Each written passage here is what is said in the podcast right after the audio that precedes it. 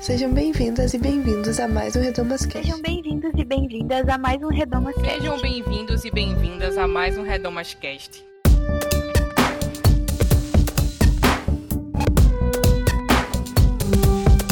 Sejam bem-vindas e bem-vindos a mais um Redomascast. Esse espaço para tratar sobre assuntos femininos não só para as mulheres, mas para os homens também. Eu sou Luciana Santos e o episódio de hoje está muito especial. É o nosso episódio comemorativo a três anos do projeto Redomas. O nosso aniversário é em setembro e a gente preparou esse episódio para vocês com a presença de todas as organizadoras do projeto Redomas. Você poder conhecer cada uma delas. A gente falou sobre a história do projeto, como começou e mais várias curiosidades curiosidades que as pessoas perguntaram pra gente nas redes sociais. Falando em redes sociais, já aproveito para deixar as redes sociais de Projeto Redomas aqui. Basta digitar Projeto Redomas em todas as redes que nós estamos lá.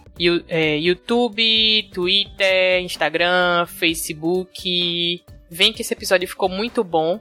Também já aproveito e também te convido a conhecer o nosso projeto em projetoredomas.com, caso você ainda não conheça e tenha caído aqui de paraquedas. E é isso. Sem mais delongas, vamos direto pro episódio. Beijos!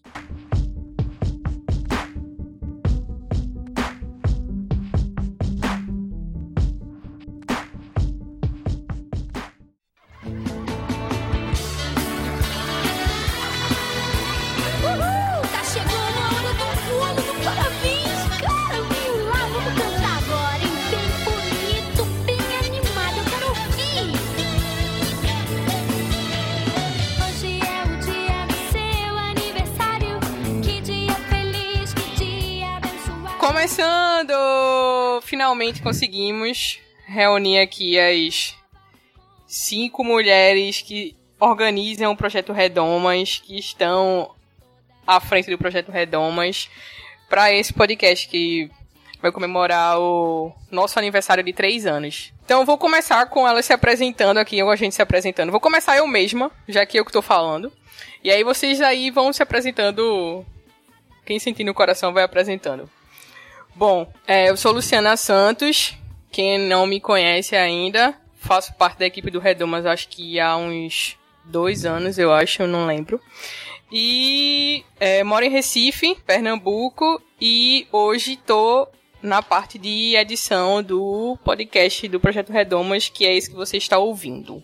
Eu sou a Bianca Ratti, eu sou designer, é, no Redomas eu faço a parte de design e também trabalho com a Lu na editoria e trabalho com a outra Lu no podcast.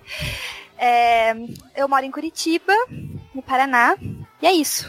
Esqueci de falar que eu era contadora, mas é porque isso não é uma parte importante da minha vida. Mas enfim. Entendi. Prioridades. É, prioridades, exatamente. A próxima que dá a lista é Lupe. Vai, Lupe. Eu. Inclusive, bom explicar esse apelido, né? Eu sou Lupe porque a outra é Luz porque eu sou Peterson e ela é Santos, então sempre confundimos ainda os nomes, mas eu sou Luciana Peterson, eu faço jornalismo, eu moro em São João del Rei, Minas Gerais, mas eu sou de São Paulo, interior de São Paulo. E no Redomas eu atuo junto com a Bia na editoria, e às vezes eu apareço nos podcasts por aí, e é isso. Olá, eu sou a Amanda, eu sou formada em design, é, moro em Curitiba, no Paraná. E no Redomas eu trabalho mais com a parte de design e um pouco também com as redes sociais e social media e quebrar a internet. Gente, eu ouvi um amém, é, isso mostra muito do que é esse grupo. Verdade. Então é isso, eu sou Paloma, sou professora de Química, também moro em Recife. Vivo constantemente rouca. E estou no Redomas desde o início. E não sei o que faço nesse projeto, mas faço.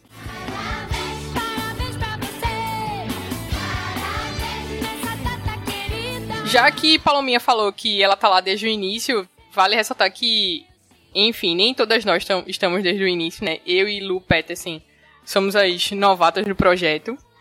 E Nossa. queria aproveitar, a, já que vocês falaram que estão desde o início, é, como foi que surgiu o projeto E de onde veio o nome Projeto Redomas? Que essa pergunta eu quero muito fazer, porque eu tenho uma observação para fazer a respeito. Tem uma fake news que, que ronda essa Não, história. é fanfic, não é fake news, é fanfic. Fanfic, fanfic. É, o Redoma surgiu num evento regional da Aliança Bíblica Universitária do Brasil, a BUB, ou ABU, né, como é mais conhecida, porque eventualmente, em algum momento da vida, todas as pessoas que estão na organização, todas nós fizemos parte da ABU ou ainda fazemos, enfim, né? E é, no evento da região sul, um chamado Curso de Férias, que é um evento mais ou menos de uma semana, e a houve uma reunião que naquela época se chamava cúpula, não sei como tá essa situação hoje, mas naquela época se chamava cúpula, que era só das meninas que estavam participando do, do curso. E daí nessa reunião, muitas meninas, na verdade, fizeram algumas denúncias de coisas que aconteciam dentro do, do movimento, dentro da missão, é, de machismos, de silenciamentos, de violências e tal. E os meninos também tinham a reunião deles, só dos meninos. Inclusive muito mais forte, tipo, em termos de tradição, digamos assim, entre muitas aspas, do que a das meninas, chamada Sinédrio. Só que essa reunião deles, ao invés de ser uma discussão sobre assuntos relacionados à masculinidade ou à vida pessoal deles, ou enfim, era uma grande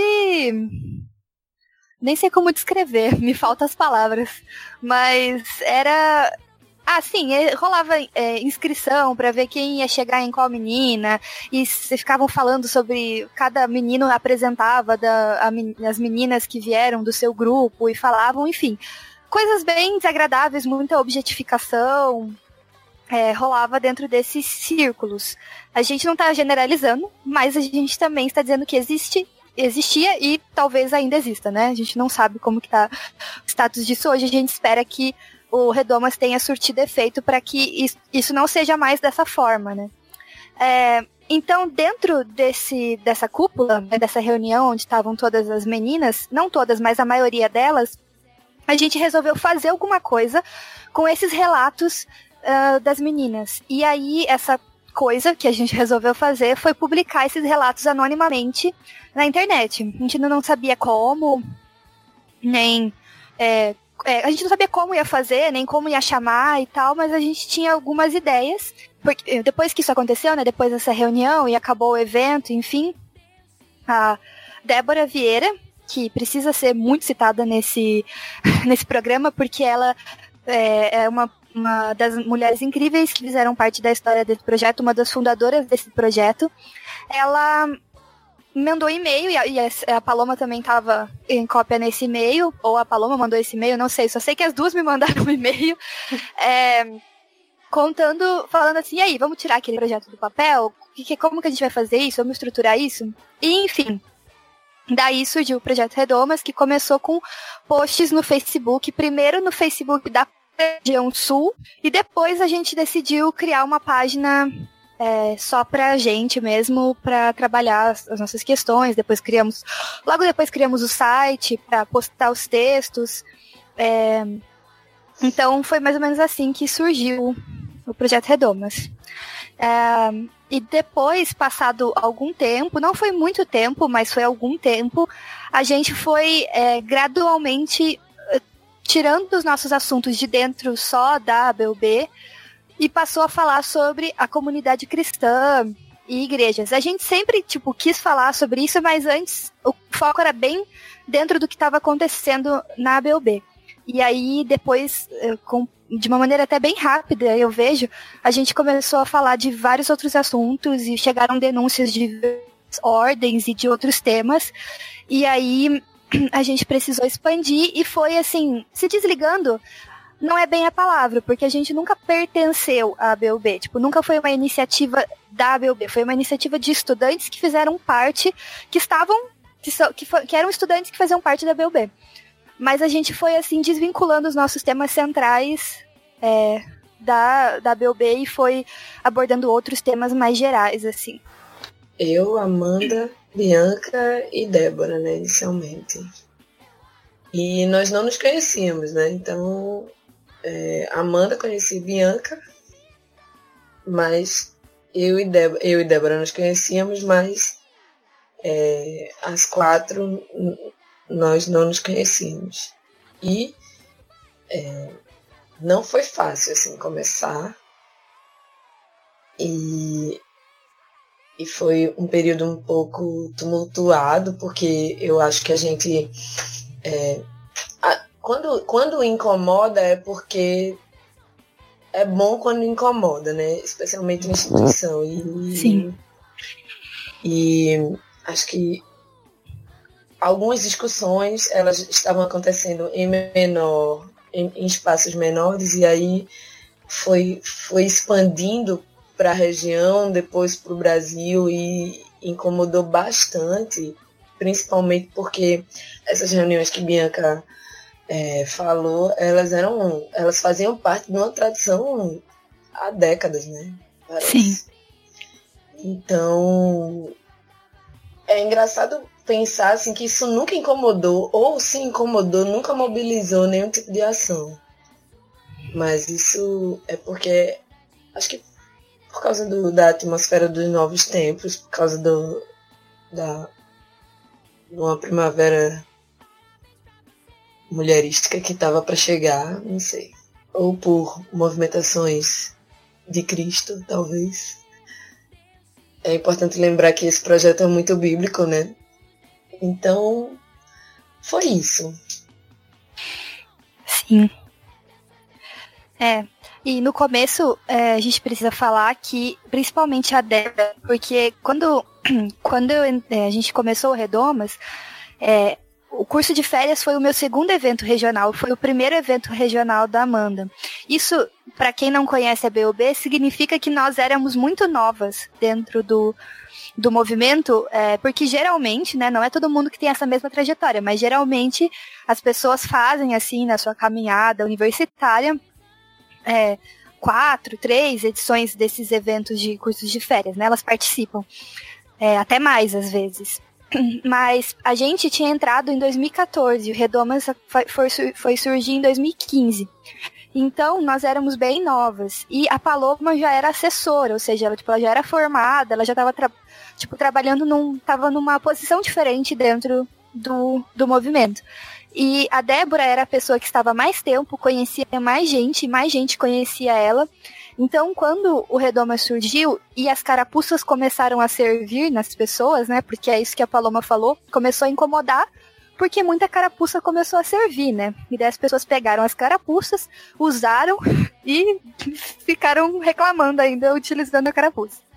E aí, só que isso fez com que a Débora apanhasse muito no começo. Ela foi muito linha de frente e a gente precisa reconhecer isso nela, que ela aguentou muito, é, muitas coisas, tipo, ouviu muitas coisas, teve que responder muita pergunta e se deu muita cara a tapa para que a gente é, para que esse projeto assim continuasse, né? Ela continuou defendendo e continuou é, afirmando, né? Afirmando a existência dele, a necessidade dele. Então, esse é um reconhecimento que eu acho importante de fazer também é, nisso, porque eu não senti, eu senti isso em alguns níveis, é, principalmente depois quando eu fui fazer parte de diretorias dentro da BUB, mas não, acredito que não tanto quanto ela, assim, acabou sentindo. E então realmente não foi fácil no começo.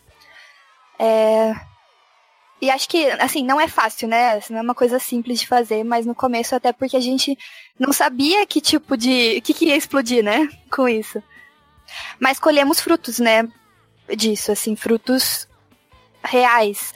No próximo evento, em 2015 mesmo, da, da região sul, a gente teve um momento muito legal em que é, os homens, né, eles se reuniram e foram lá na frente pedir perdão por todas essas atitudes é, machistas que eles haviam cometido para conosco. E foi um momento muito poderoso e todas as mulheres que estavam naquele lugar choraram. As que conheciam Redomas, as que não conheciam, todo mundo chorou muito. E é óbvio que perdão é, pode ser que não tenha sido sincero de 100% dos homens que estavam lá na frente, mas o ato em si foi muito poderoso e a gente vê isso como um grande fruto do projeto Redomas, porque é uma coisa que você não imaginaria ver. Tipo, eu, eu não tinha imaginado ver uma cena como essa, dos homens irem lá na frente e pedirem de fato perdão e citarem as atitudes machistas que cometeram ou que é, viram acontecer e não fizeram nada, foram cúmplices.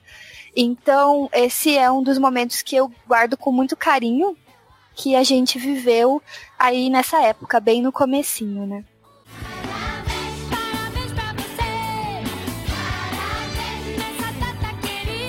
Lu, e você? Como você conheceu o projeto? Como foi que você entrou no projeto? Como foi que você chegou até aqui? Hum. Então, é, quando o Redomas surgiu, eu sou de uma, uma, eu sou da BU ainda, eu ainda faço parte. Mas quando ele surgiu, eu era de uma região diferente, né? Eu ainda sou, eu sou da região Minas. Então, as discussões que o Redomas estava fazendo na internet começaram a se espalhar, tipo, eu imagino que pelo Brasil todo, principalmente na BUB. Então chegava até o meu grupo, assim, a minha região, muitas discussões de gente criticando, gente batendo e tal. Então eu já conhecia o projeto e eu sabia do, do que tinha por trás, né? Do que as pessoas falavam sobre ele, do que incomodava nas pessoas sobre ele.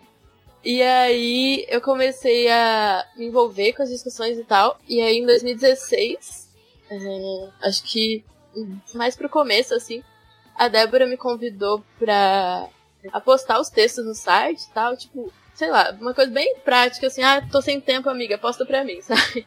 Foi me enfiando, assim. E aí, em julho de 2016, é, chegou um e-mail pra mim, convidando, eu falei, bora, vamos. Esqueceu de uma parte muito importante dessa história, eu estou oficialmente chateada. Eita! A parte que aconteceu em maio de 2016. Nada. Maio de 2016, pessoal. Conheci Bianca Hart pessoalmente. Ai, o momento Ai, glorioso da sua vida. O momento glorioso foi ótimo. que levei o maior susto. Sim, eu fui super fangirl. A gente foi no evento da BU, evento nacional, né? E aí, a gente, misteriosamente, por obra de Deus, Espírito Santo, a gente ficou no mesmo quarto. E daí eu vi ela entrando com uma mala depois de uma viagem longa e eu falei, você é a Bianca do Redondo? Nossa! o susto do ser humano. E ela olhou com uma cara assustadíssima e falou, não lembro o que você falou, você falou só? Aham, uh -huh, Tipo, não. Provavelmente sulista. Provavelmente foi aham. Aham. Cadê as bombas? Pode entregar. Mas foi ótimo, a gente se conheceu naquele evento. Sim, sim, ficamos migas. Tipo, instantaneamente. Foi. Oh. Muito fofo. Relaxa. Chegou a sua hora, Luciana Santos. É você agora. Conta pra gente como você chegou. Então, a minha relação com o Redomas é... Eu não lembro muito bem como foi, a minha memória é muito ruim. Mas eu conhecia a Paloma, né, há muito tempo. Então ela sempre falava sobre o projeto e tal, sobre as coisas que estavam acontecendo e tal, enfim. E eu acompanhava vocês pelas redes sociais. E quando a Débora foi colocar o primeiro podcast dela no ar, Aí ela pediu umas dicas e tal, perguntou se é, eu podia editar e tal. Na época eu não sabia nada de edição. E quem editou foi Carol, Carolina Leite, nossa membro honorária. E é, depois disso, ela, a gente começou a conversar sobre coisas de podcast e tal. E quando foi em 2016, chegou um e-mail muito parecido com o de Loop também na minha caixa. Só que é, ela mandou para um e-mail que eu não usava. E, tipo, eu nunca vi esse e-mail. E, assim, eu continuava conversando com ela de boas, como se nada tivesse acontecido. E quando foi, acho que mais ou menos um, um mês depois, sei lá quanto tempo depois, eu não lembro se foi você, Bia, ou se foi a própria Débora que fez: Ó, oh, Lu, tu não viu aquele e-mail, não, que a gente te mandou e tal? Eu disse: Que e-mail? Aí era um um e-mail convite para fazer parte da equipe para a gente colocar o podcast no ar é, oficialmente, né, o podcast fazer parte da grade do Redomas. E foi isso, foi quando eu conheci vocês. Eu não conheço, eu não conheço vocês pessoalmente, né? Só conheço a Lu, Peterson e Paloma, mas nem Bianca nem nem Amora a gente se conhece ainda. Mas é verdade. Mas assim, é, para mim é como se eu conhecesse vocês há muito tempo. É, acho que a distância que existe é somente geográfica mesmo, porque a distância sentimental realmente não, não existe e a gente se deu bem logo de cara, todo mundo. E acho que é isso.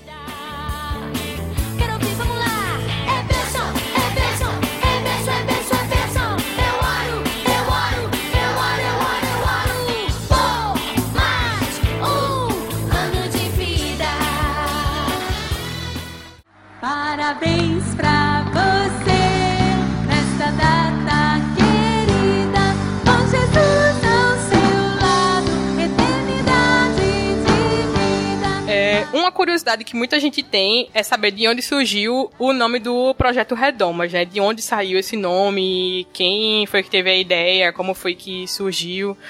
E aí, vocês que são as veteranas, de onde veio o nome Projeto Redomas? Então, eu vou buscar na fonte, que é o e-mail que eu mandei quando eu sugiro o nome para o projeto, porque Paloma Eu lembro desse e-mail. Esse e-mail tem que estar impresso e quando a gente tiver uma sede. Paloma manda um e-mail falando que, ah, e aí, vamos embora, e aí a gente começa a trocar e-mail sobre como a gente ia fazer isso acontecer, enfim, né? E aí, eis que é, ela fala, tá, mas tem que ter, tem que ter um nome esse, esse negócio aí, né? E aí, deixa eu ver aqui. Ó. Ó, eu disse assim, como nome, pensei em redomas, tracinho, depoimentos de dentro. Ele não entrega exatamente o que a gente quer falar logo de cara, mas é bem provocativo. Até porque a cúpula e o sinédrio são tipos de redomas. Enfim, por favor, digam se vocês concordam e se faz sentido a minha linha de raciocínio. Então, lembro que Débora e Paloma gostaram. E, e foi isso. Assim, a gente discutiu se não estava muito conceitual e tal. No fim, a gente chegou à conclusão que não. Que sim, mas que não importava. E era isso. e aí foi assim. Porque, claro que no meu inconsciente, com certeza deve existir o famoso livro da Silva Plá, Redoma de Vidro. Que eu nunca li. Mas eu nunca li até hoje, inclusive. Mas é, não foi por causa do. Justamente porque eu não li, não foi por causa do livro que eu dei esse nome. Na minha cabeça, a ideia tem muito a ver com a, a cúpula mesmo, a, a- aquelas cúpulazinhas de vidro, né? Que são chamadas de redomas. Tipo aquela que aparece no, na Bela e a Fera, que tem uma rosinha dentro de uma redoma. Aquela, aquela coisinha que ela fica dentro de vidro se chama redoma. E essa, essa ideia na minha cabeça era que é, muitas vezes os, os discursos dentro dos ambientes religiosos e tal colocam a gente dentro dessas redomas, né? Dentro desses lugares onde teoricamente é para nos proteger, é para nos cuidar, mas que acabam sendo muito restritivos, acabam é, nos machucando, nos oprimindo. Então era mais ou menos essa minha linha de raciocínio, e principalmente por causa dessa ideia de que, tipo, a cúpula, esse, de que eram essas reuniões que aconteciam tradicionalmente, eram esses lugares que colocavam essas, tipo, estufas, esses lugares que de proteção, assim. Então essa é a história verdadeira, real, oficial do nome do Projeto Redomas. Essa é a história que vocês contam, mas eu não tava lá. Então, Foi, ó, foi dado em 3 de julho de 2015. queria dizer Ah, que então- eu e Lu Peterson discordamos dessa história. Que na nossa cabeça sempre foi por causa do livro da Sylvia Plath. E no meu coração, essa sempre será a história verdadeira. Até porque o primeiro podcast do Redomas Cast é sobre o livro do da Redoma de Vidro. Então como é que vocês fazem Sim. o primeiro podcast falando sobre o livro que não é da origem do negócio? Isso é um absurdo. Ah, mas é que a gente veio pra confundir. É pra isso mesmo. Ah, beleza. Tá bom. Então eu aceito. Esse argumento eu aceito.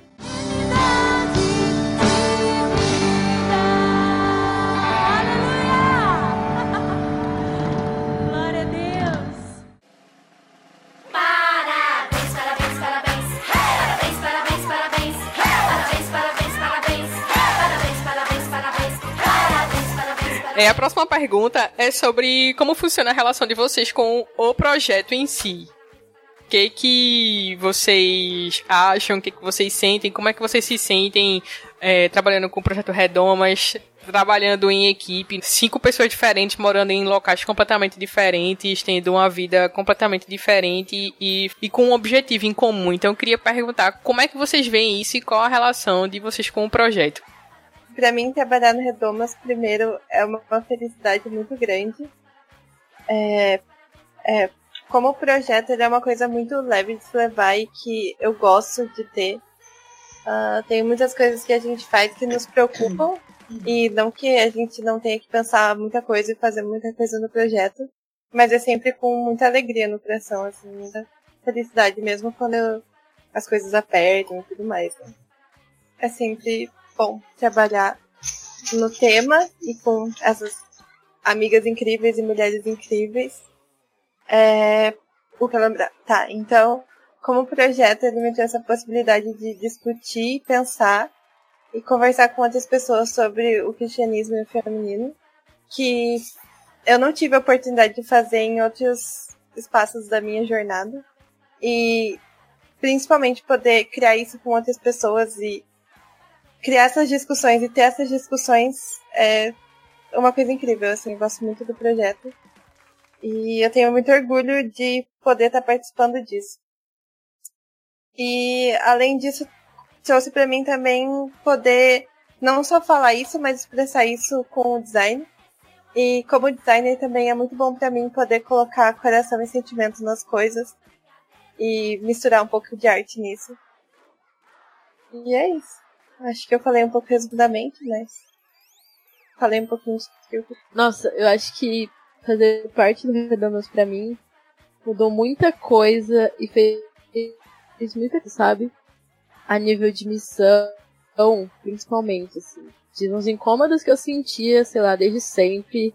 E de umas coisas que eu via e que não concordava e coisas do tipo. E, e eu acho que, tipo, eu vejo muito a mão de Deus, sabe?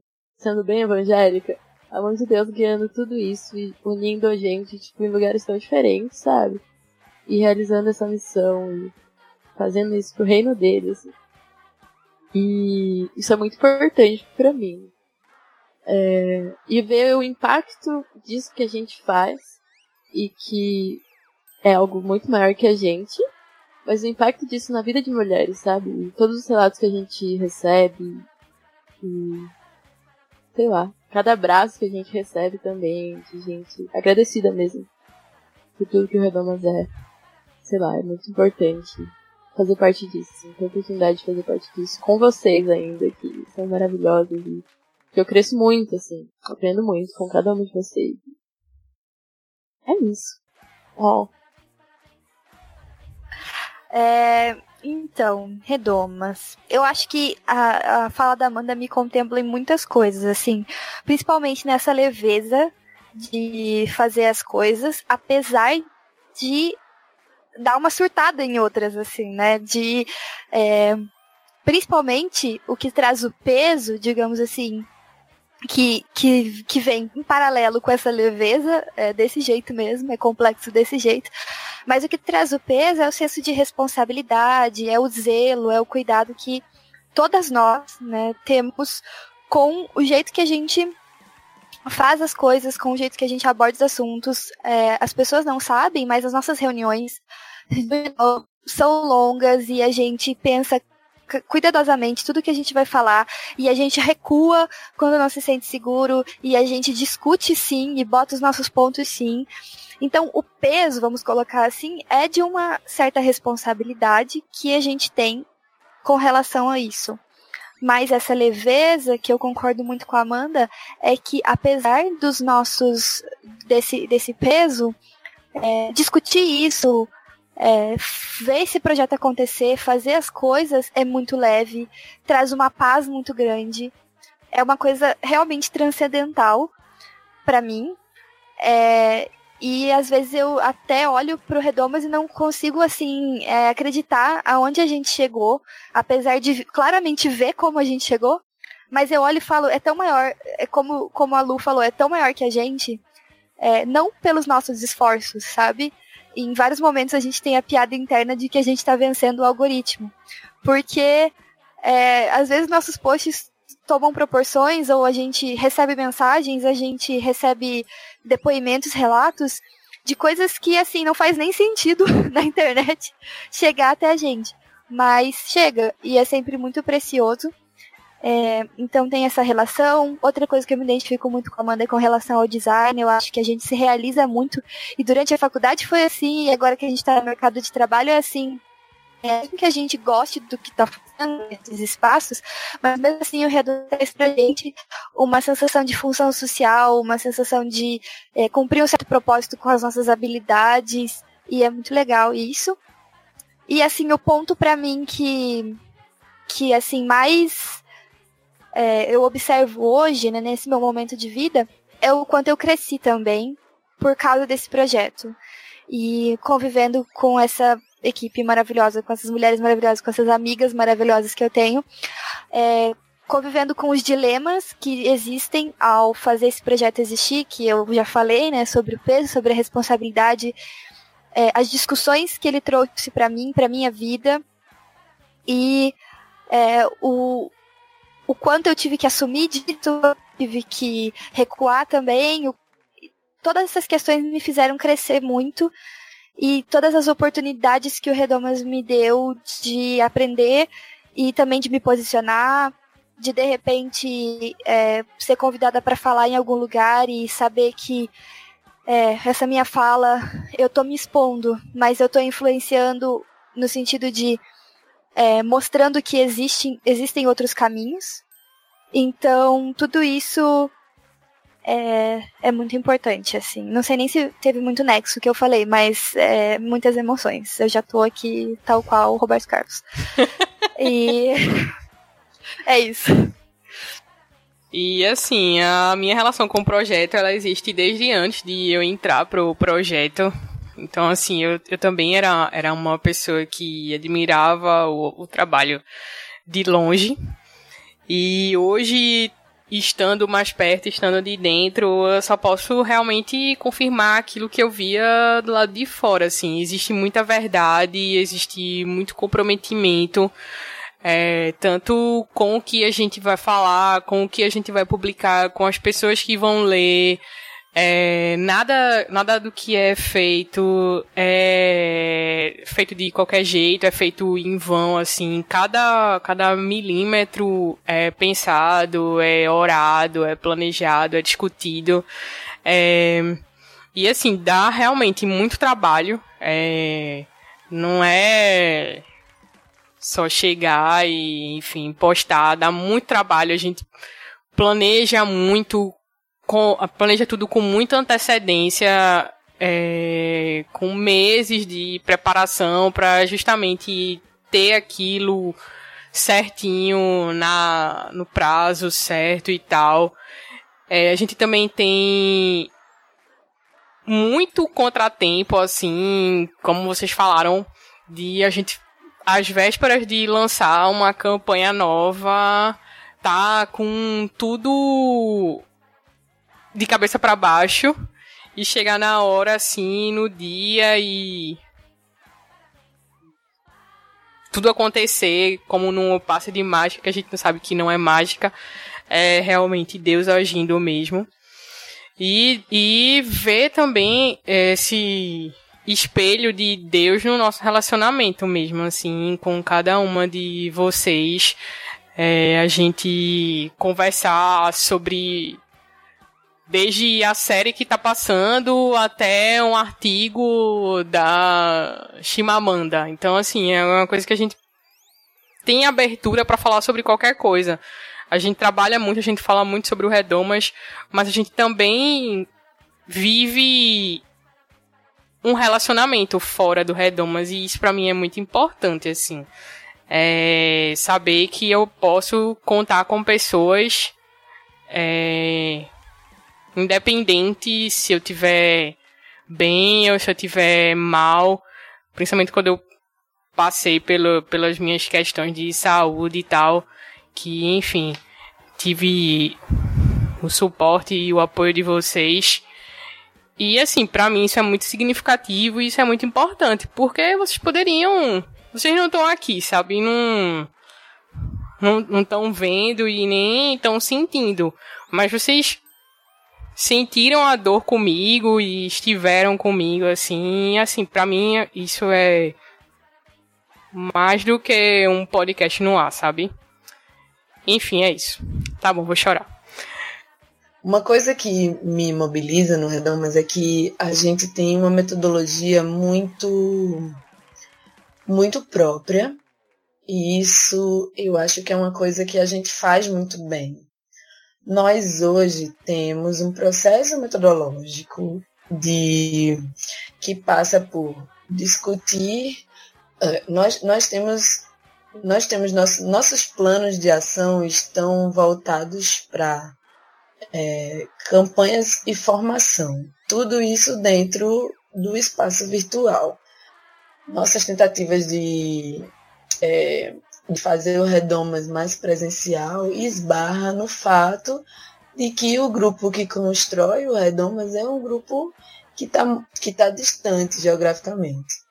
Mas eu acho que a gente faz muito bem a coisa no virtual e acho que um, um outro, uma outra coisa que a gente faz muito bem é que, mesmo estando num espaço virtual, a gente consegue é, disseminar multiplicadoras no espaço é, físico, né, no espaço presen presencial.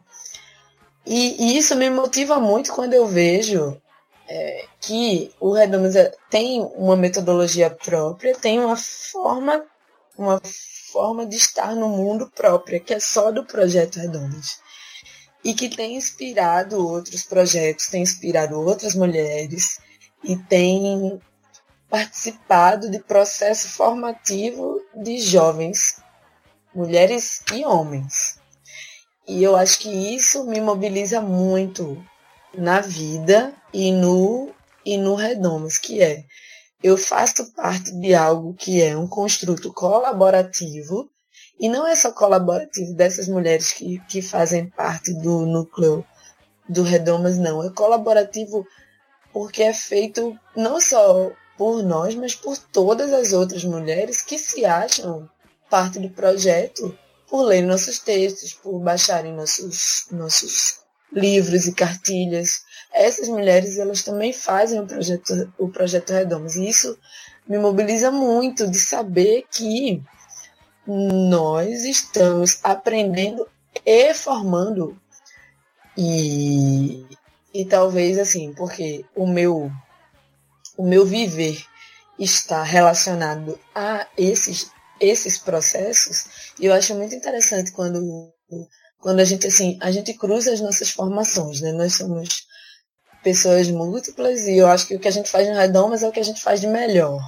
Às vezes nem tanto, mas eu olho Bianca e Amanda, que são excelentes designers e elas entraram no Redomas quando eram estudantes ainda e já eram muito boas. E aí pensar que o que elas fazem de melhor, elas fazem para o Redomas, claro que elas fazem muitas outras coisas boas, mas eu acredito que, que que elas fazem o, o que elas fazem para o Redomas muito bem. Isso me mobiliza muito de pensar assim, que o Redomas fez parte da formação de Bianca e Amanda como designers, e Bianca e Amanda como designers pro, pro, pro Redomas também é, forma olhares para aquele para aquela imagem que elas e para aquele conceito imagético, entendem? é, é um. Esse processo que eu enxergo no Redomas, assim, a gente forma e é formado ao mesmo tempo, isso me mobiliza muito, assim, muito, muito mesmo. Mesmo achando que no processo autoavaliativo eu ainda fico muito distante, tenho, tenho minhas dificuldades, várias. É, eu acho que, que o Redomas tem me ajudado a pensar na mulher que sou, que fui, e nas mulheres que me cercam. Isso é muito importante. Porque eu acho que a gente às vezes esquece que, que não só as instituições cristãs, mas a gente esquece que uma roda de mulheres é uma roda muito poderosa.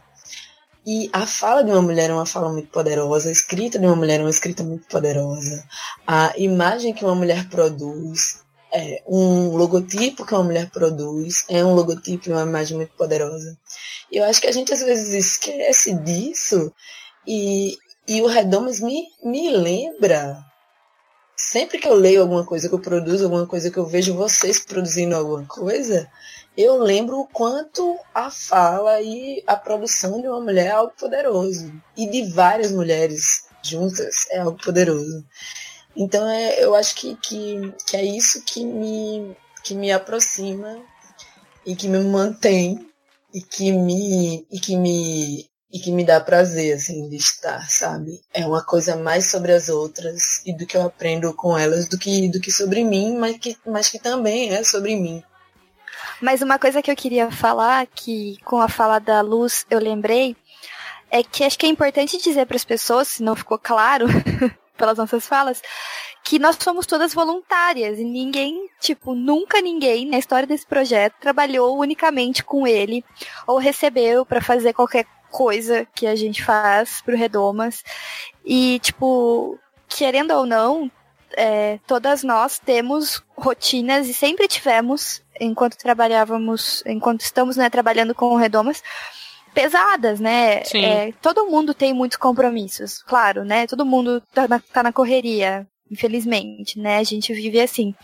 Mas a gente tinha, assim, rotinas pesadas, né? Por exemplo, usando, me usando de exemplo, quando eu entrei no Redomas, eu estudava de manhã, trabalhava à tarde, chegava em casa, eu tinha que fazer os meus trabalhos da faculdade, e a faculdade de design tem muitos trabalhos, né? Tem menos provas, mas tem mais trabalhos.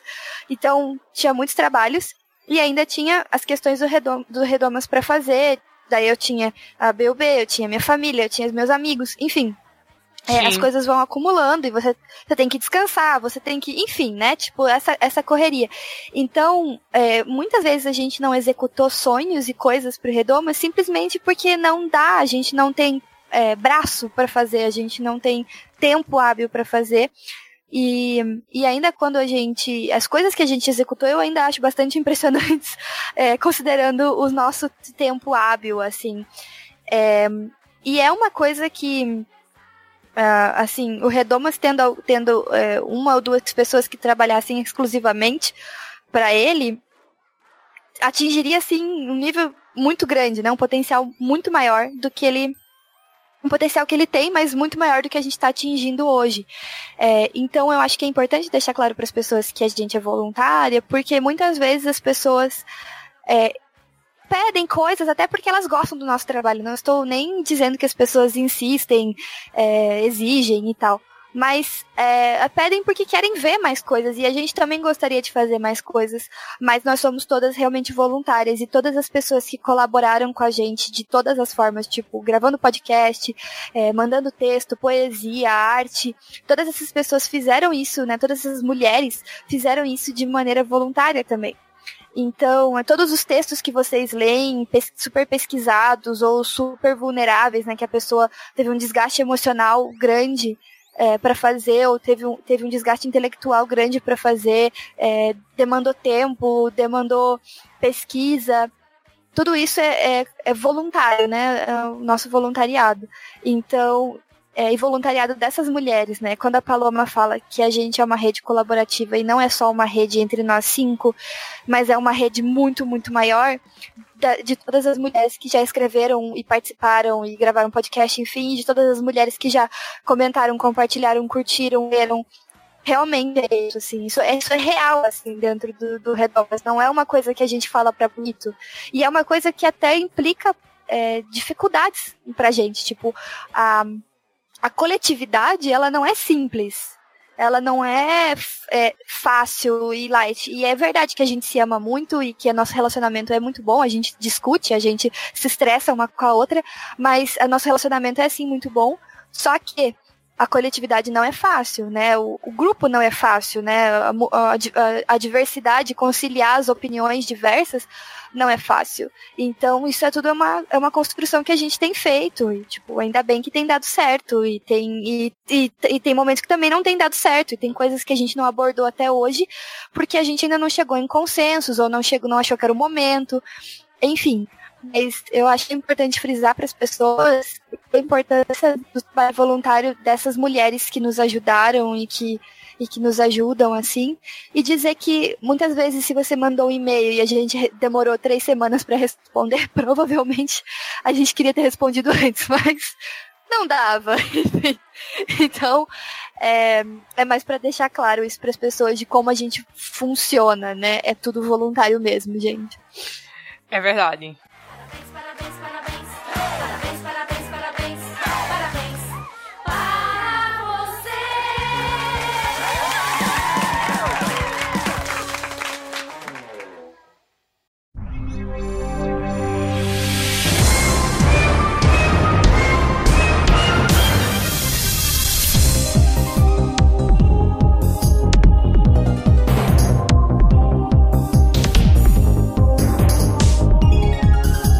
Gente pediu para as pessoas mandarem algumas perguntas nas nossas redes sociais. Se você ainda não nos segue, arroba Projeto Redomas em todas elas. E a gente vai responder algumas agora, certo? Vou começar com as do Twitter. A primeira pergunta, essa vai para as veteranas. Quem fez a pergunta foi eu não consegui identificar o nome da pessoa, mas o Twitter dela é perdida e cansada. Poderia ter sido eu. Arrasou. Toda voz. Nos representa. E a pergunta dela foi: como foi a escolha das gurias? Acho que a gente respondeu, né? No primeiro bloco. É, a gente respondeu. Não teve nenhum- Deus escolheu. Deus escolheu, é. Não teve nenhum pacto de sangue, a gente não teve que fazer nenhum batismo. Ou teve? Deixa, deixa quieto. Eu acho que o advogado não permite que a gente responda a pergunta. Devem ficar dentro do. É, tem certas coisas que não dá pra divulgar, né? O, proce- o processo de entrada, né? Tá. A próxima pergunta, quem fez foi Fagner DSM. Vocês pretendem voltar a fazer vídeos para o canal com as gurias, além de postar os Redomas Casts? Fala aí. Fala aí, vocês youtubers. Só assim os mimos vão vir, gente. Vocês não entenderam ainda. O quê? Só assim os mimos vão vir. Ah, tá.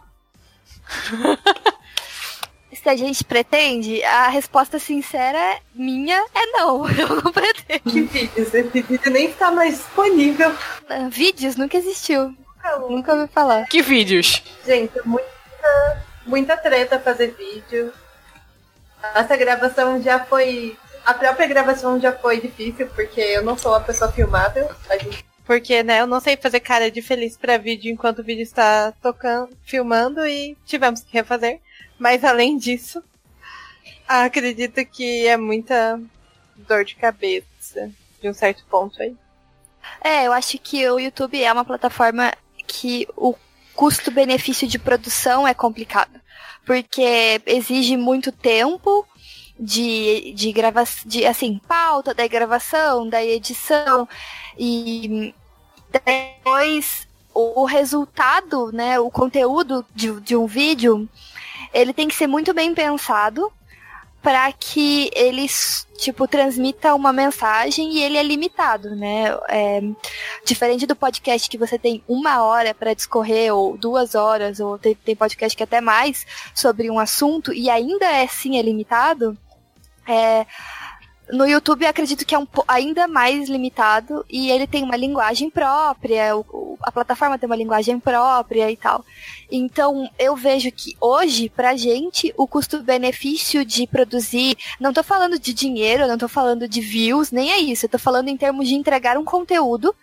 E o- sendo o nosso, o nosso benefício entregar esse conteúdo de maneira bacana pro pessoal, é, esse custo-benefício é baixo pra gente. É, tem que ter equipamento, tem que ter equipamento de, de áudio, de vídeo, luz, todas essas coisas. Então, acaba que o podcast e a- o texto escrito são coisas que já são complicadas de se produzir, bem complicadas, mas ainda a gente consegue é, produzir melhor no- do jeito que a gente funciona hoje, né? Na nossa metodologia atual, assim.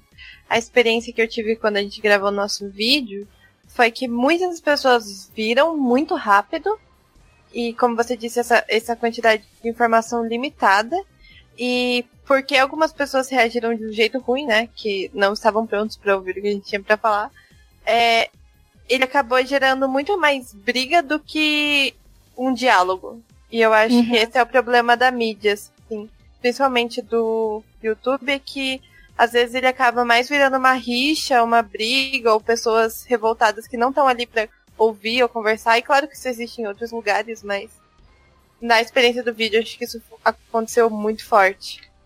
É E porque o, o investimento de tempo é menor, né? A pessoa, pra ela ouvir um podcast inteiro, pra ela ler um texto inteiro, pra ela criticar, tem um esforço muito grande. Mas ver um vídeo não necessariamente demanda tanto esforço assim de tempo, investimento de tempo e tal, né? Claro que existem vídeos complexos, n- não tô generalizando. Daí depois tiro a minha fala de contexto. Mas. mas assim, eu tô dizendo que acaba que é mais fácil pra gerar, sei lá, o hate, assim, né? E tem, uma, tem uma, ter- uma terceira ou quarta coisa nisso tudo, é que é bastante exposição, né? Você mostrar o seu rosto e tal, é muita exposição. E depois que a gente gravou esse vídeo, eu, Bianca, concluí que eu não quero esse tipo de exposição hoje, na minha vida. Então, eu não achei legal a experiência, talvez possa ser pela quantidade de de hate, talvez possa, possa ser por uma série de fatores, mas não é uma coisa que, tipo, eu quero agora. Então, é, daí falando por mim, né? Mas a gente tem que considerar esses fatores também. Ao mesmo tempo, vocês fizeram um trabalho muito bonito produzindo aquele clipe. Ah, o Maria.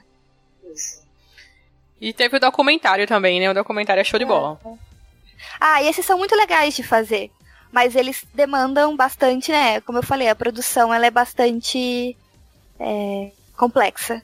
Mas assim que tivermos um tempinho, tenho, tenho ideias. Quem sabe a um gente dia. sempre tem essas ideias complexas aí, principalmente de vídeo. Outras também. De vídeo, porque gravar com várias pessoas, tempo, lugar pra gravar, é, Ah, é, é muito difícil. E não adianta. Sim. E acho que uma coisa que a gente preza também é ter uma certa qualidade no nosso trabalho, sabe? sim. Então, também não adianta fazer isso só por fazer, eu acho. Qualidade, diversidade, sabe? Esse tipo de coisa são questões que a gente não abre mão, né? Então, Mas eu acho que a gente também tá num, num ponto que, que, mesmo não produzindo, nem gravando, nem nada, eu acho que a gente pode também é, participar de forma colaborativa com dando consultoria, oferecendo. Isso já aconteceu, né? Oferecendo um olhar de tantos anos de redomas para quem, quem quer produzir e que precisa de um suporte. sim. Né? Eu acho que vocês duas já fizeram isso, não sei se Luciana já fez isso. E o nosso documentário sobre filhas de pastor tá aí, né, na gaveta. Queremos. Produtoras, liguem pra gente. É isso, chama nós. Chama nós. Próxima pergunta. Eu mesma vou responder, eu mesma vou fazer, eu mesma vou responder. Damaris Queiroz, Damaris, perguntou: Quando teremos a honra de ouvir o Redomas no Spotify?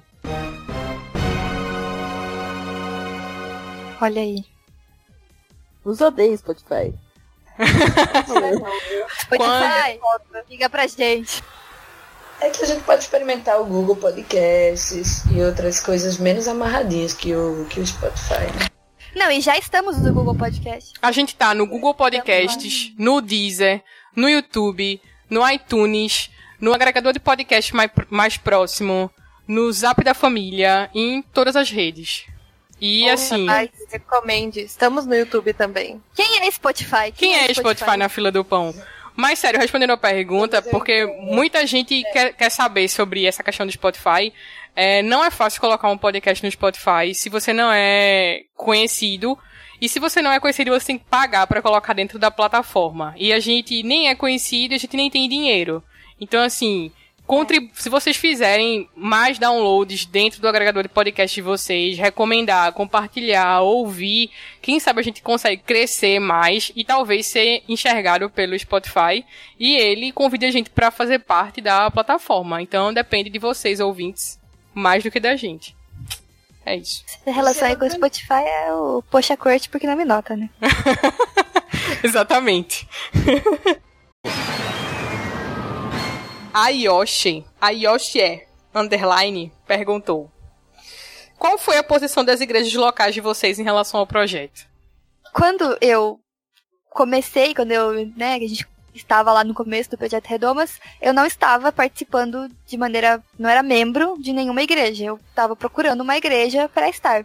A igreja que eu estou hoje, que é a primeira igreja presbiteriana independente de Curitiba, é a, a- da parte da liderança que eu que eu conheço, o tanto o pastor de jovens quanto a pastora da igreja, é, que não é a esposa dele, só para deixar isso claro, né? Que as pessoas às vezes confundem, mas a, a pastora da igreja, eles apoiam, apoiam ela, já deu entrevista pro Redomas, é, o pastor convidou para fazer uma fala lá sobre o feminismo e me chamou para participar. É, então, assim, da parte deles enquanto liderança, é super ok. Dos membros, como não faz tanto tempo assim que eu frequento lá, acho que faz menos de um ano, é, não tenho nenhuma, tipo, da maioria dos membros, assim, né? Não, não me conhecem, então é uma igreja relativamente grande. Também não sou tão conhecida assim para todo mundo ter uma opinião. Enfim, quando eu entrei lá, eu já tinha o Redomas, então, querendo ou não, não causou nenhum, nenhuma coisa muito grande, assim. Eu não tô na igreja agora, mas quando é, eu comecei, começou o Redomas, né? Eu participava até ativamente de uma comunidade. E, assim, acho que ou um, poucas pessoas se importaram, tipo, deram valor.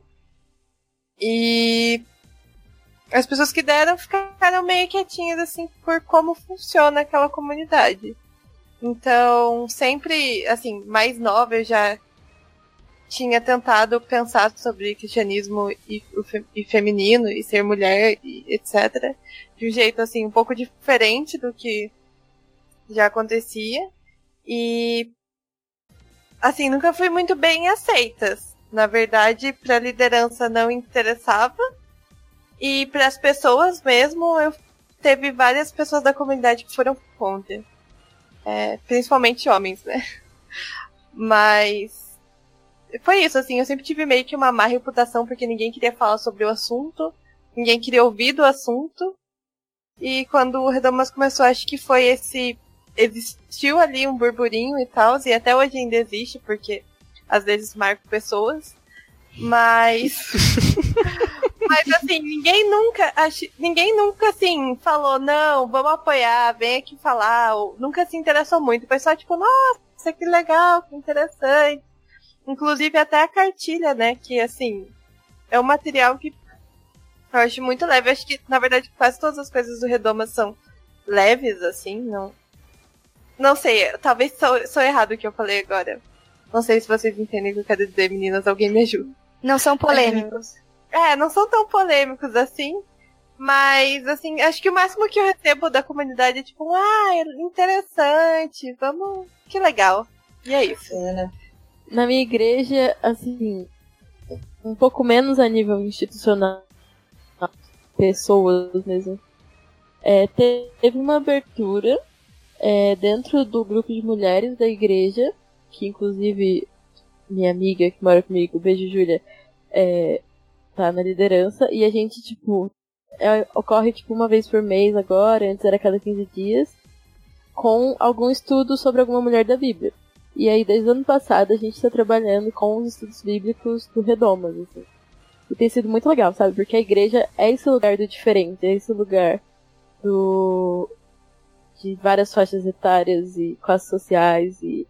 sabe? E é muito bonito, assim, ver que como todas, as, todas aquelas mulheres se relacionam com o texto bíblico e com as histórias daquelas mulheres que estão na Bíblia, né? Que existiram há tanto tempo. Assim. E foi muito bonito, especialmente o dia que a gente falou sobre Agar, que uma mulher negra bem velhinha, assim, foi uma EBI da Paloma, inclusive, muito bonita, que ela contou, compartilhou as dores dela e, tipo, as mulheres olharam para aquele texto bíblico de uma forma diferente pela primeira vez, sabe? Muitas delas compartilharam isso. Assim. Então, isso é um potencial muito grande que eu vejo que o Redomas tem. Às vezes as pessoas perguntam, tipo, ah, vocês vão fazer algum evento, vocês vão realizar alguma conferência, alguma coisa assim. E assim, não sei se a gente tá tendo grana e, e perna e estrutura para fazer isso. É, a nível de projeto, né? A gente organizando ainda. Mas isso é uma coisa que vocês podem fazer, né? Assim, vocês ouvintes. Pega um EBI lá, pega um estudo bíblico e leva pra sua igreja, sabe? Leva pra sua célula, leva pro seu pequeno grupo. Então, na minha igreja, que. A igreja que eu estou nominalmente lá, meu nome tá lá, é, nunca houve nenhuma manifestação por parte da liderança. Mas os meus amigos da igreja sabem do projeto, conhecem o projeto, a gente já conversou bastante a respeito e há uma grande abertura da galera jovem, assim. Mas, como é uma igreja muito tradicional, é, falta até disposição e, e formas mesmo de abordar o assunto. Mas enfim, eu não tô indo mais lá. E é isso. Próxima pergunta é de Sara Lira 4, que perguntou: Gostaria de dicas para iniciar um projeto de prevenção à violência doméstica na minha igreja. Sou da Igreja Batista. Dicas. Primeiro, cartilha. a cartilha que a gente fez é, não é falta de oração. Vai te dar uma boa base de coisas que você precisa saber para você começar o projeto na sua igreja. E a segunda coisa que precisa ter bem claro é o objetivo do projeto. Porque dá para combater a violência contra a mulher de diversas formas diferentes. Então, por exemplo, no Redomas a gente não tem uma ONG, a gente não acolhe mulheres numa casa-abrigo, a gente é, não, não recebe denúncias, enfim, né, assim, denúncias de violência contra a mulher. Mas a gente desenvolveu essa cartilha, então a gente desenvolveu um material. E essa é uma das formas de combater a violência contra a mulher. As igrejas são espaços que podem, uh, podem ser lugares aonde as mulheres vão para realmente fazer uma denúncia. Né? E a igreja dentro de uma comunidade também pode se tornar esse espaço onde mulheres cristãs ou não, pertencentes àquela igreja ou não, saibam que, poxa, eu posso ir ali, caso acontecer alguma coisa comigo, eu posso ir ali. Então, é, você tem que é, delimitar bem o que você quer, qual é o seu objetivo com essa com, com o seu projeto. Você quer é, fazer rodas de discussão para gerar conscientização? Você quer realmente montar, é, sei lá, uma, uma, uma maneira de abrigar essas mulheres? Então, tipo, ó, a gente se você a gente abriga mulheres aqui em situação de violência. Aí você tem que também checar com órgãos da, da provavelmente da prefeitura, de assistência social e tal, se você pode fazer isso, como fazer isso.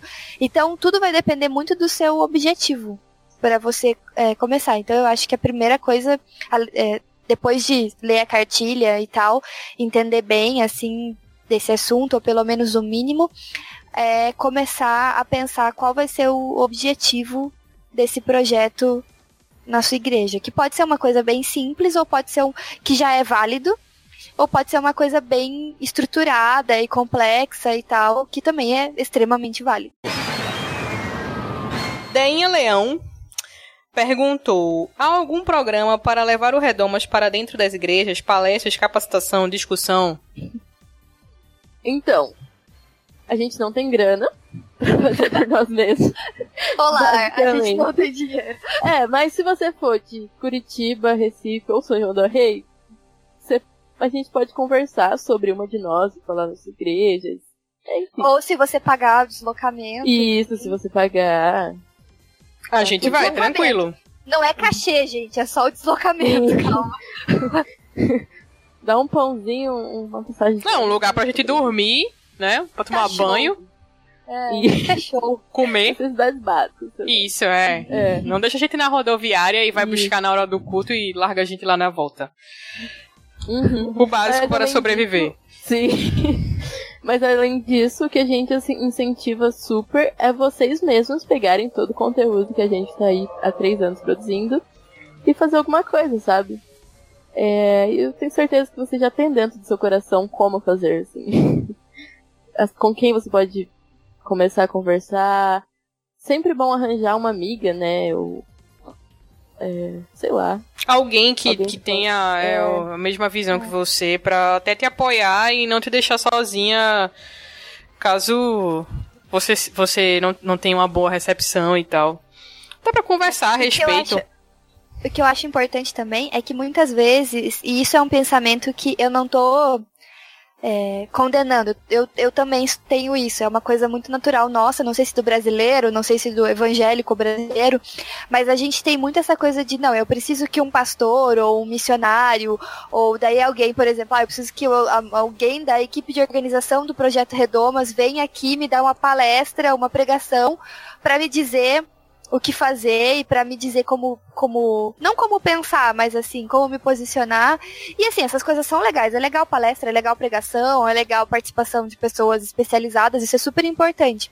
Mas a gente pode também começar a confiar mais e a valorizar mais o poder do coletivo e o poder de se relacionar de igual para igual, de numa, numa num movimento horizontal, que é muito o que a gente falou aqui sobre como a gente tenta fazer as coisas no Redomas e, e dá muito certo, construir o conhecimento juntas.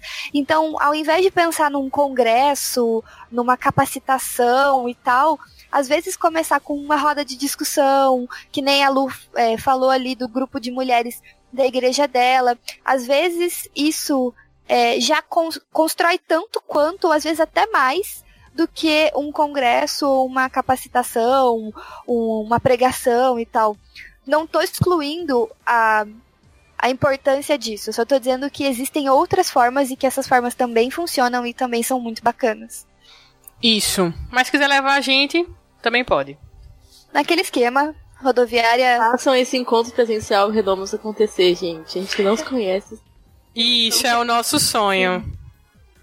Tirar- a gente quer tirar uma foto junto, gente, é isso. É, sentar com essa janela aqui. Por favor, você que está ouvindo e sempre pensou que você queria fazer as, as amigas se reunirem para um momento lindo.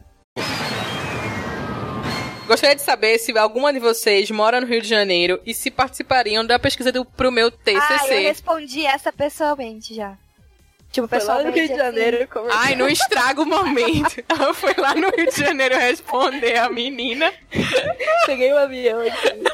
Ai, vocês entenderam. Eu respondi diretamente pra ela. Olha, menina, não. Não. Não, eu respondi que sim, ué. Ah, pensei que tem tinha ido lá pra dizer Rio? que não. Não, que não tem ninguém no Rio, mas a gente ajuda ela se for por, por internet. TCC é com Paloma. É do nosso país. PCC com Ah, entendi agora. entendi agora, gente. Nossa, que delay. Se precisar de ajuda. Se precisar de ajuda, estamos aí. Eu acho importante dizer, eu não sei se isso causa algum estranhamento ou algum arrepio nas pessoas, que nenhuma das cinco aqui é teóloga. Ah, é. Importante. Verdade. Isso. Isso é muito importante, porque às, às vezes, como nós aglutinamos teólogas sim, pastoras sim, estudiosas das ciências da religião, psicólogas que estudam o fenômeno religioso no Brasil, expoentes mulheres, biblistas, nós temos essas mulheres na nossa rede.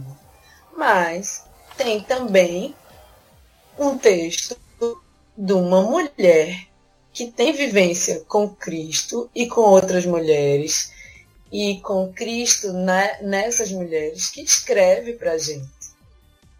E isso é muito. é- Isso é muito. Mas isso é muito revolucionário. Por quê? Porque não são só as teólogas que têm espaço para falar no Redomas. E não deveria ser só as teólogas a serem as mulheres legitimadas para falar. E isso tem uma implicação muito importante, que é, ora, é uma mulher falando. Não, é uma mulher teóloga falando. Ah, não, é uma pastora falando. E não é qualquer pastora, não, é aquela pastora.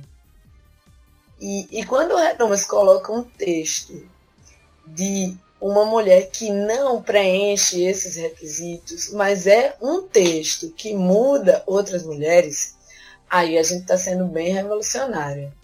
E eu não sei se a gente, se o peso da palavra revolucionário, não sei ah, qual o peso que você dá para a palavra revolucionária, mas eu acho que desde o início a gente pensa que qualquer pessoa pode falar dessa experiência de ser mulher e ser mulher no espaço de fé.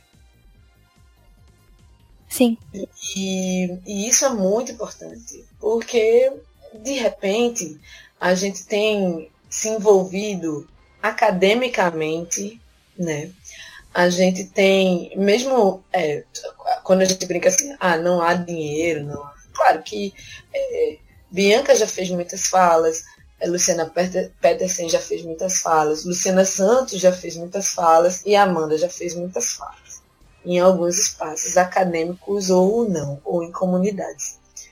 E, e, e essa, esses convites não partiram do fato de que vocês são teólogas, não.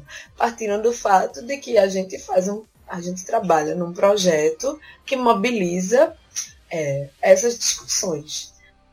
Mas é importante marcar isso para a gente é, ver que dar voz para mulheres é, é, é, é também fazer um exercício de multiplicar essas vozes para que não sejam as mesmas vozes. E aí a gente acaba caindo num círculo vicioso de estar tá ouvindo aquilo que eu já sei e que me é confortável. Sim. Maria Isabel Galdino fez várias perguntas e nós escolhemos uma aqui para responder, que foi: qualquer pessoa pode submeter textos para o projeto? E aí, gente, qualquer pessoa pode submeter textos para o projeto? Eu não sei como tá essa resposta no momento. Ah, então, eu acho que não. Acho que a resposta no momento é não. Depende, a resposta depende. É, A resposta é tem, mas acabou. então. Como é que a pessoa amiga? quer responder Tá. uma pergunta que ela não sabe o que vai dizer? Não, tá, tá, tá, tá, eu vou responder. É que eu acho ela importante porque durante um tempo foi assim. Durante um tempo, realmente. Na verdade, assim, quando começou, a gente convidava. Sempre todo mundo, é, principalmente ali da rede de pessoas que a Débora conhecia e tal, eram convidadas. Aí, é, depois a gente trocou e tentou fazer ah, por submissão. Então a pessoa enviava e tal. No entanto, uma coisa que é importante de falar é que todos os textos que vão para o Redomas, eles passam por duas revisões. Uma de conteúdo e a outra é de ortografia gramática. Essa de conteúdo que a gente faz é para ver se o texto se encaixa com as temáticas que a gente está discutindo no, no, no Redomas. Se o texto não fala algumas coisas que a gente discorda, por exemplo, o texto está falando sobre mulheres dentro da igreja, mas é um texto racista, é um texto homofóbico, é um texto.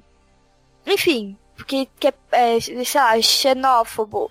É, vários, vários problemas assim que não vão, não vão entrar, a gente não vai deixar passar esse tipo de coisa para dentro é, do Redomas. Então, são cuidados que a gente tem essa revisão de conteúdo. Existem alguns assuntos que a gente ainda não abordou, é, que eu já comentei várias vezes aqui, né? Assuntos que a gente ainda não, não se considera é, aptas para falar, prontas, enfim, não, não é o momento. E às vezes a pessoa acaba colocando uma opinião ali no texto bem explícita sobre isso e a gente tem que dar uma cortada e tem que dar uma conversada. Às vezes o texto é, não ficou com uma conclusão muito clara, não ficou com uma, uma construção lógica muito clara. Texto é uma coisa difícil, né, gente? É, escrever uma, é um processo difícil. Então a gente faz essa revisão de conteúdo porque a gente faz uma curadoria dos conteúdos que vão ou não para dentro do site. E depois passa por uma revisão ortográfica, enfim, de, de gramática convencional, né? É, e daí, por que, que a submissão livre não funciona? Porque não funcionou com a gente. Primeiro porque é, os textos eles eram muito aleatórios, então a gente não conseguia linkar eles, né, em, em, e, e ficava meio confuso assim. E segundo porque quando uma pessoa ela escreve um texto e ele está pronto, às vezes é muito difícil você passar por esse processo de revisão. Tipo, é, é complicado você aceitar esse processo de revisão. E às vezes é, muitas pessoas não lidaram bem com isso, assim, com a gente pedir para mudar conclusão, pedir pra uma frase. E então assim, a submissão livre acabou não por causa disso. Hoje a gente trabalha com campanhas, né? Então a gente tem uma temática que nos norteia e a gente chama o pessoal a escrever sobre muito mais fácil. É, e aí nós temos um para convidar pessoas que a gente é, confia no texto, ou pessoas que a gente acha que vai ter um texto legal, nem sempre deu certo. É, pessoas que a gente tem visto que tem é, falado coisas muito legais. A gente tenta incluir também alguém que é uma teóloga, é uma pastora, é uma, é uma pesquisadora, mas a gente também tenta incluir, como a Paloma falou, aquela mulher que também não exerce de, é, de função, enfim. É, então a gente tenta incluir todo mundo, mas nem sempre, nem sempre dá, enfim. É um processo complexo. Mas a livre submissão não funcionou por causa desses motivos que eu falei. Então, hoje, a resposta para essa pergunta seria não. Não é qualquer pessoa que pode submeter é, textos ao projeto Redomas. Porque você pode até enviar o seu texto, mas a gente não se compromete em publicar. É, a gente não se compromete em uh, que, vai, que vai publicar. Ah, não, você enviou essa semana, a gente vai publicar e vai publicar semana que vem. Não, pode ser que seu texto funcione para nossa campanha sobre Dia das Mães, sei lá. E daí, só que, só que a gente está em novembro. Então, você sabe que seu texto vai, vai demorar a ser publicado. Se, se for. Então, assim, essa resposta é bem sincera, assim, porque se a gente falar, não, qualquer um pode submeter textos, é, nem todos os textos vão ser de qualidade, né? Nem todos vão se adequar à temática. Então é mais ou menos isso, assim. Mas assim, acho que se a pessoa tem interesse em escrever, a gente quer conhecer também, né? Nossa, Com certeza. Que Sim. possam contribuir com o nosso trabalho. Então vocês podem mandar uma mensagem pra gente, um e-mail e tal. A gente vai ficar muito feliz de conversar sobre isso. Sim. Eu ia fazer uma pergunta que, que não estava nas perguntas que as pessoas fizeram pro podcast, mas já me perguntaram várias e várias vezes. E tem a ver com o tema que é como eu posso ajudar e contribuir ou participar do Redoma? Maravilhosa essa pergunta. Inclusive, pode responder. Então, ultimamente a gente tem começado a trabalhar com equipes e chamar mais gente para ajudar a gente, já que o nível das coisas fica um pouco pesado em questão de quantidade, né? Como nós somos poucas pessoas e a gente já conversou sobre fazer isso no nosso tempo entre muitas aspas livres. E você pode ajudar se você for uma designer, porque nós estamos precisando muito de alguém para ajudar no nosso time. Venham. Se você puder ajudar com mídia social, e a gente sempre vai postar as coisas certinho. É, com texto as meninas já responderam. Se você, por acaso, tem algum Manda conhec- mensagem. É, se você tiver algum conhecimento de edição de podcast, pode conversar comigo, que a gente tá precisando de editor, editora, editores, para que a gente consiga aumentar a produção do podcast. E hoje o podcast tá saindo mensalmente, porque só tem eu editando no momento, mas se aparecer mais gente, a gente consegue produzir mais e consegue colocar mais conteúdo no ar. Então, se você tem vontade de ajudar, é só mandar um e-mail pra gente. Contrata. Uh, contato arroba projetoredamas.com. E aí a gente conversa. Exato. Se quiser mandar contratos também, estamos aceitando. Mimos. Cadê Eu os só, vou- recebidos? só quero falar, eu só quero falar uma coisa sobre essa questão de participar, ajudar e tal. Gente, é, a gente precisa de pessoas, mas é, com comprometimento. Então, a Lu é, lembrou muito bem de que você, se você quiser escrever um texto, você pode mandar uma mensagem, pode mandar um e-mail, pode mandar até o texto em si, como eu falei, é, mas tem que estar aberto, primeiro, para a gente conversar sobre seu texto ou sobre qualquer coisa que você queira fazer. é, e também é, aberto, é, aliás, também disposto, a- disposto ou disposta pra, a se comprometer mesmo. É, no caso real, assim, se comprometer de verdade. Por exemplo, edição do podcast, né? É, a gente precisa de alguém que vai dizer, não, é isso, eu assumo, sou firmeza. E vai, né? É, então, só para deixar bem claro, porque às vezes as pessoas falam, ah, é voluntário, então eu ajudo lá quando der. E não é, não é exatamente esse tipo de ajuda que a gente precisa. Então, se você quiser ajudar, é muito, muito bem-vindo mesmo. Se você quiser escrever, se você quiser editar, se você quiser fazer parte da equipe de design, é muito bem-vindo.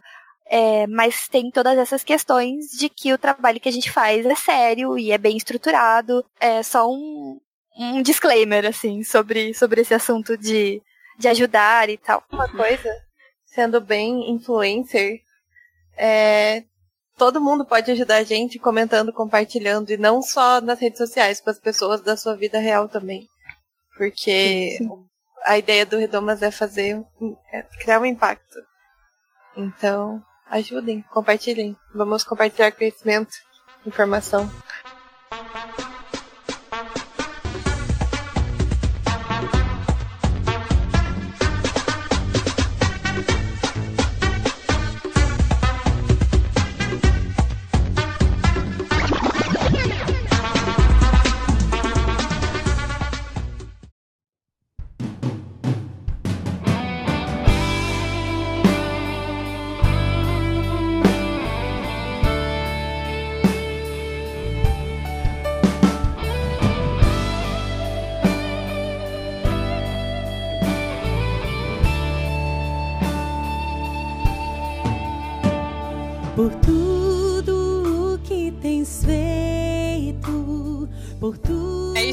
É isso? Fechou? Eu acho que fechou. Então, beleza. Então, quem ouviu até aqui, acho que agora já tá bem informado sobre como funciona o projeto. Vocês querem deixar algum recadinho, meninas? Pra quem tá nos ouvindo? Quer falar alguma coisa sobre, essa, sobre os nossos três anos de projeto? Deixar uma, mens uma mensagem para o projeto Redomas? O que, que vocês querem fazer? Olha, pra mim, a única mensagem possível é um agradecimento. Porque, querendo ou não, essas mulheres que compartilham, que escrevem, que ajudam, que é, comentam, que comentam ao vivo, online, ah, vocês, né, da equipe, enfim, todas essas mulheres nos carregam e, tipo, tem me carregado, literalmente. Palavra carregar, assim. Então, é, fica o meu agradecimento a Deus, a vocês da equipe e a todo mundo que tá nessa jornada com a gente, é, por essa oportunidade incrível e por esse trabalho muito bonito que a, que a gente faz. A gente, eu digo, todos os, todos, todas e todos os envolvidos nisso, assim. Então, é, é só, assim, ser muito, muito grata por esses três anos e, e desejar que a gente tenha mais a contribuir ainda, porque a gente tem, a gente tem muitas ideias, mas que a gente consiga tirar elas do, do famoso papel, né? essa, essa, isso, que eu, isso que eu falaria. Te aguardo os bolinhos e as festinhas que vocês vão preparar pra gente de aniversário de três anos. Muito obrigada. Comenta, compartilha e é isso, gente.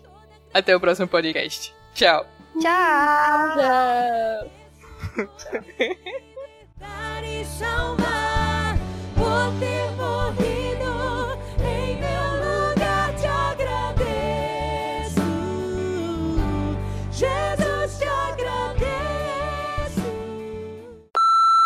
Uhul! É isso. Pode entrar o bolo, galera. Lembrando que eu sempre quis o aniversário do Homem-Aranha, então fica a dica do tema. Nossa. Pode ser desmilinguido também, bem evangélico. Cuido. Não, é chuva de bênçãos, né? Que diz Chuva é de Chuva de bênçãos, é verdade. Melhor aniversário. Eu quero, Como eu quero dos DT. Kids. E aí? ET Kids.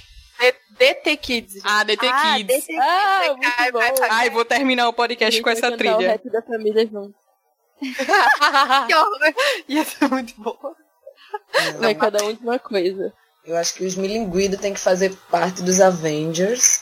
a gente faz uma. A gente pode fazer uma festa dos milinguidos sendo um novo, um novo Avenger. Mas o Homem-Formiga não é o esmilinguido?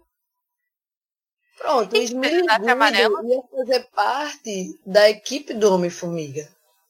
Hum, Faz total sentido. Só que aí, veja só. teve- E o Hank? Quem é o Hank Finn se não o Mestre Formizan? É? Exatamente. Só que aí nós temos um problema. Que é, Ah, o esmilinguido é uma formiga e o Homem-Formiga não é uma formiga. sim, olha que complexo. Hum, Então, caso o esmilinguido tivesse que viver no mundo real, quem ele seria? Ah, eu quero terminar com esse questionamento.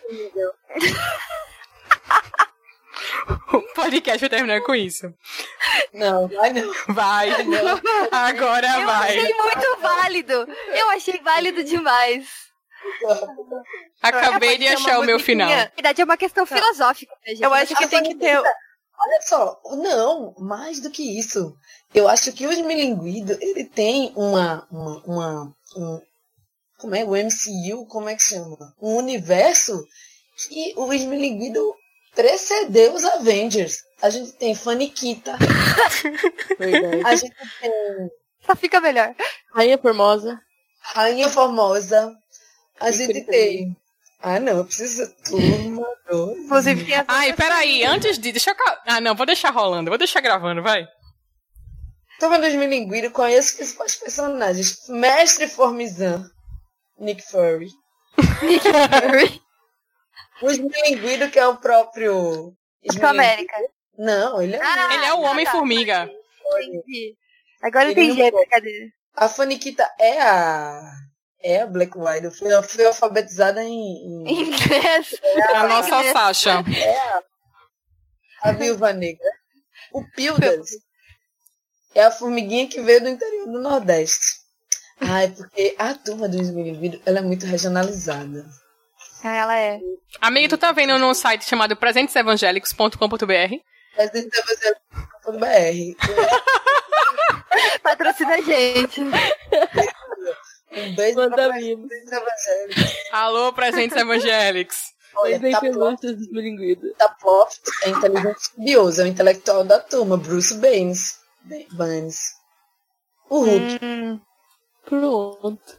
Ai, tá em qual, hein? formidável, mensageiro da rainha, Flávio, vaidosa. Sim, talento e tolero. nossa, Ah, amo, amo. Muito bom.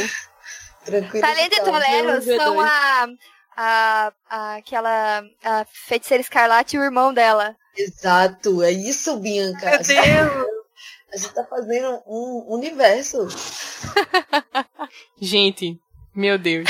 fofo. Fofo, pode ser o Thor.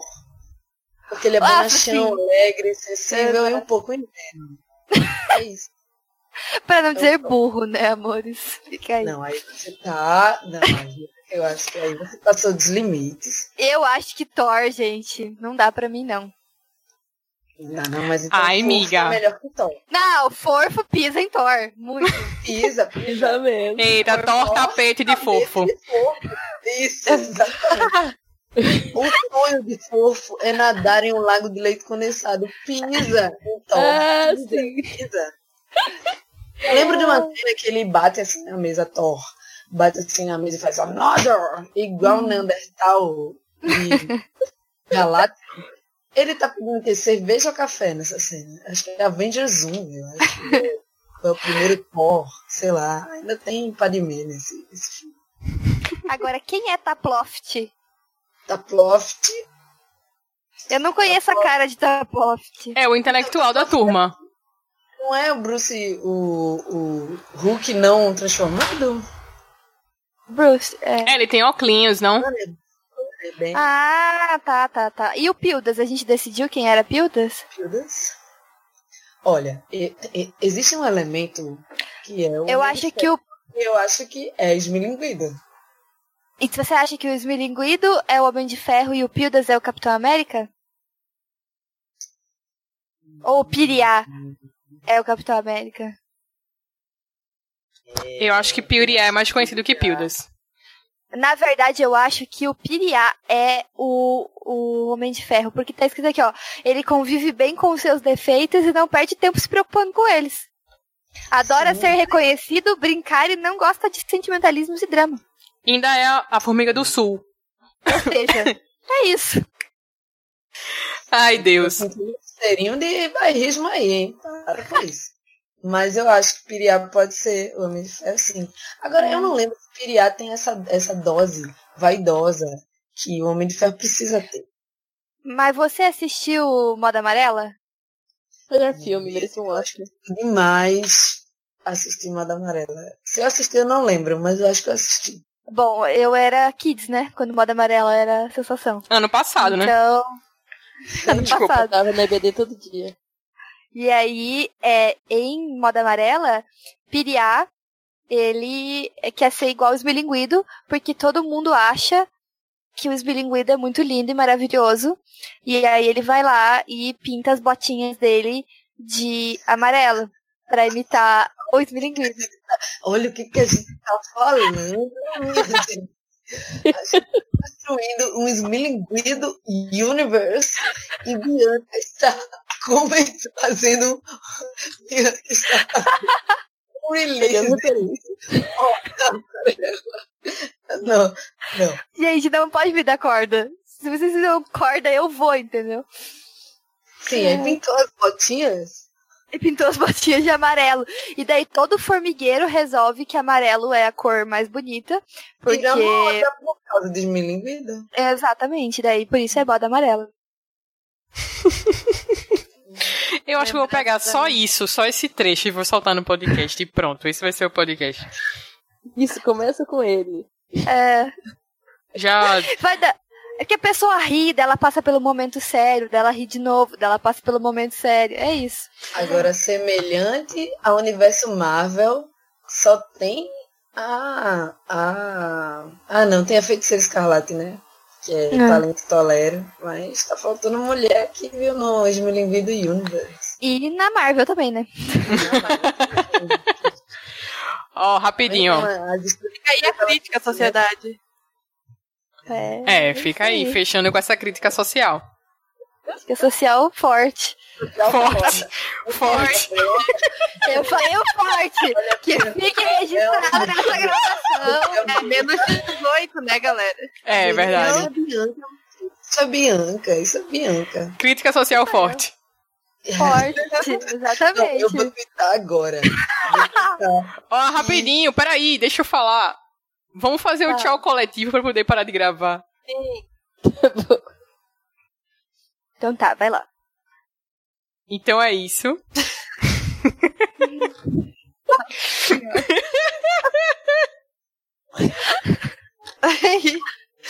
Vai contar até três, amiga.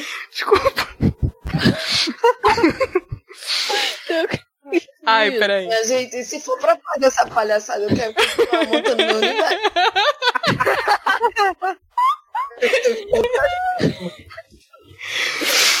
Ai, ai. Quem ouviu até aqui?